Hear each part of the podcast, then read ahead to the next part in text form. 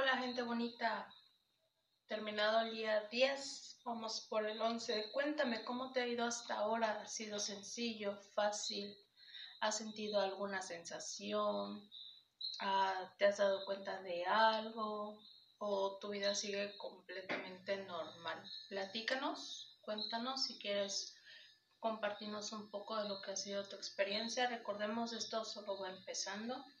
También hay que llevárnoslos con calma. Si no has sentido nada, no te preocupes. No es que todos tengamos que sentir algo.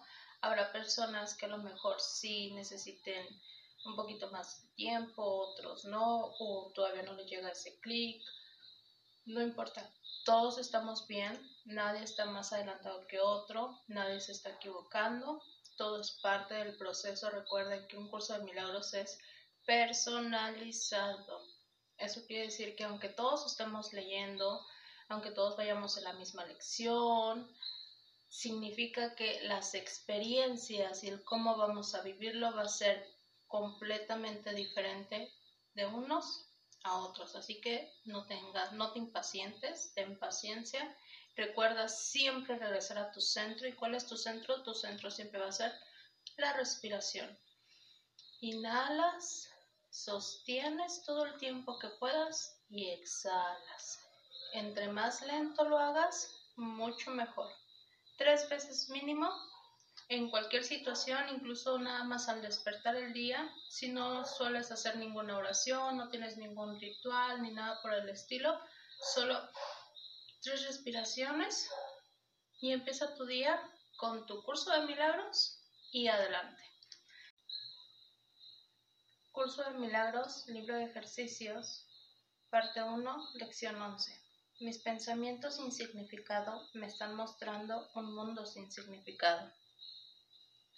De todas las ideas que hemos presentado hasta ahora, esta es la primera que está relacionada con una de las fases principales del proceso de la corrección, la inversión de la manera de pensar del mundo. Parece como si fuese el mundo el que determinara lo que percibes, la idea de hoy introduce el concepto de que son tus pensamientos los que determinan el mundo que ves.